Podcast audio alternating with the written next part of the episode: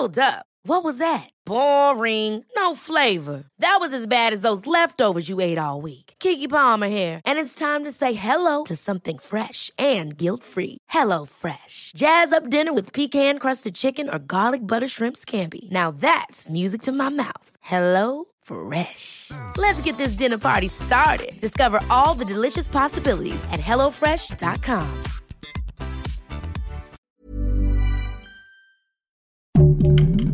Heraldo Podcast, un lugar para tus oídos.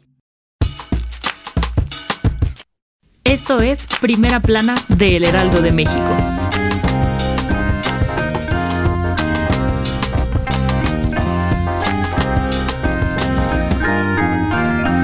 Síguenos en Spotify para estar al día con las noticias más importantes. Con una amplia mayoría, el Tribunal Electoral del Poder Judicial de la Federación ratificó la decisión del INE y canceló de forma definitiva las candidaturas de Félix Salgado Macedonio y Raúl Morón a las gubernaturas de Guerrero y Michoacán. Los candidatos de Morena fueron acusados de no entregar el informe de gastos e ingresos de precampaña, lo cual los hizo merecedores del castigo por parte del INE. Una vez ratificado el castigo, las autoridades electorales notificarán de manera formal a Morena y tendrán un plazo de 48 horas para realizar la sustitución de candidatos. Por su parte, Mario Delgado, dirigente nacional de Morena, calificó la sanción como un golpe a la democracia, pues afecta a los derechos políticos de los mexicanos a votar y ser votados.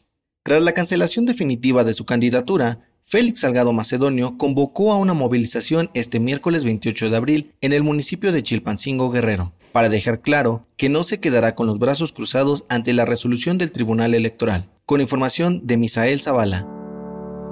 El 27 de abril, la zona arqueológica del Templo Mayor, ubicado en el centro histórico de la Ciudad de México, reabrió sus puertas luego de un año de permanecer cerrada por la pandemia de COVID-19. El Instituto Nacional de Antropología e Historia informó que el sitio histórico estará abierto con un horario reducido y solamente para mil visitantes por día, con grupos no mayores a 10 personas. Aunque el museo no abrirá sus puertas para evitar que la gente permanezca en lugares cerrados, el horario de operación del Templo Mayor será de martes a sábado de 10 de la mañana a 3 de la tarde y las medidas sanitarias preventivas seguirán siendo obligatorias. Con información de Gerardo Suárez.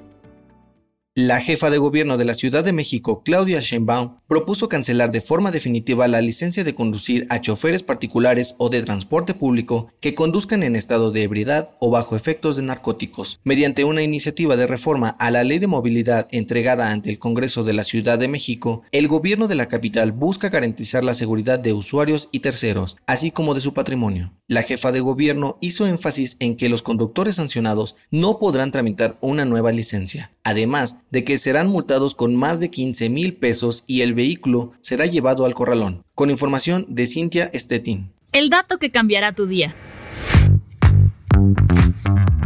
Una manzana al día aleja al médico de tu vida. Quizá ya sabías que comer esta fruta nos trae muchos beneficios, pues al ser rica en vitaminas y minerales, es uno de los alimentos más recomendados por los nutriólogos para mejorar nuestra salud. Sin embargo, hay algunas propiedades de la manzana que posiblemente no conozcas. Uno de sus atributos menos conocidos es que ayuda a mejorar la memoria y el rendimiento de nuestro cerebro, ya que sus compuestos favorecen a la producción de nuevas neuronas, lo que refuerza nuestras capacidades de aprendizaje y previene enfermedades degenerativas como el Alzheimer.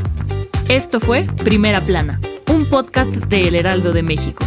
Encuentra nuestra primera plana en el periódico impreso, página web y ahora en podcast. El guion es de José Luis Ramírez, diseño de audio de Federico Baños, la voz es de José Luis Mata y la producción de María José Serrano. Hasta mañana. Síguenos en Twitter, arroba Heraldo de México, Instagram, arroba El Heraldo de México y encuéntranos en Facebook y YouTube como El Heraldo de México.